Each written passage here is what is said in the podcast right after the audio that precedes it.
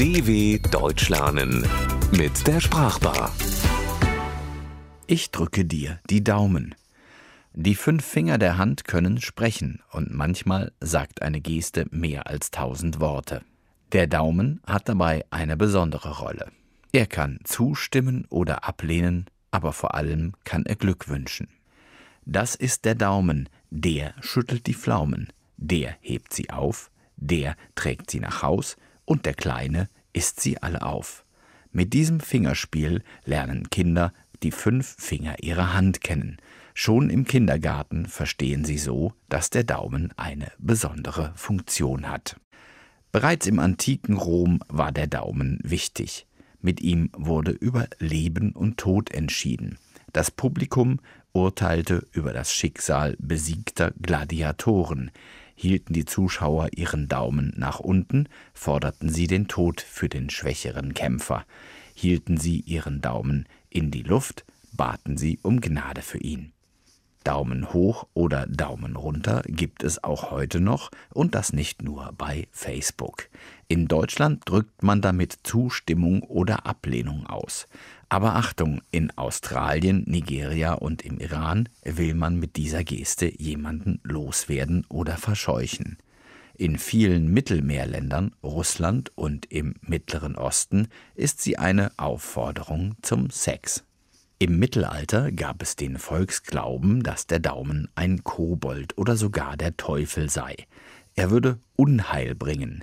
Dieser üble Finger mit seinen überirdischen Kräften musste versteckt werden, um Mensch und Natur vor Bösem zu bewahren.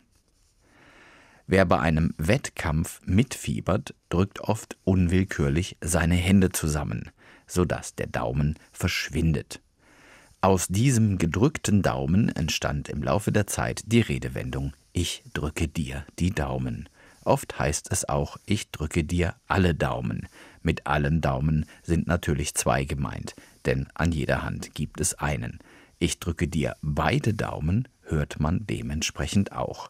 Im Süddeutschen und im Österreichischen heißt es übrigens Ich halte dir die Daumen. Die einen sprechen es aus, andere ziehen die Geste vor, beides zusammen geht auch. Das Daumendrücken ist heute die alltagsgebräuchlichste Geste, jemandem Glück zu wünschen.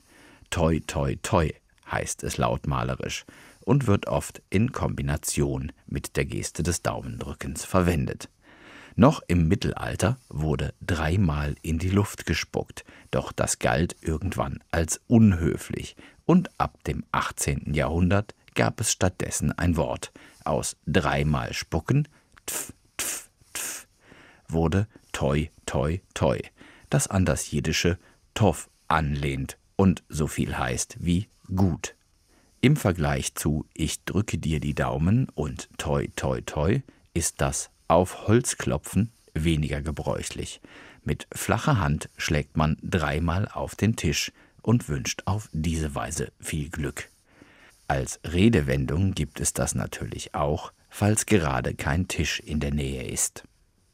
Kreuzt man den Mittelfinger über den Zeigefinger, wünscht man sich in den Ländern des angelsächsischen Raums und in Brasilien Glück.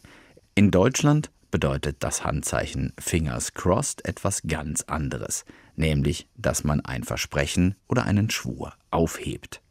Die Geste für einen Eid bildet man mit drei gestreckten und zwei gebeugten Fingern. Man schwört oder legt einen Eid ab. Aber geschworen wird heute nur noch selten. Kinder schwören vielleicht manchmal, wenn sie deutlich machen wollen, dass sie hundertprozentig die Wahrheit sagen oder dass sie ein Geheimnis für sich behalten können.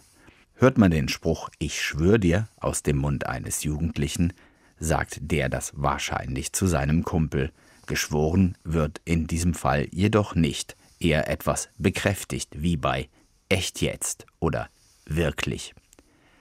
Jemandem Glück zu wünschen ist zeitlos. Eine universell verständliche Geste gibt es dafür jedoch nicht. Im deutschsprachigen Raum können jedenfalls nach bestem Wissen und Gewissen Daumen für jemanden gedrückt werden. Die Geste kann jemanden moralisch unterstützen ob vor einer schwierigen Prüfung oder vor einem Bewerbungsgespräch. Daumen gedrückt beim Ausprobieren. dw.com/sprachbar.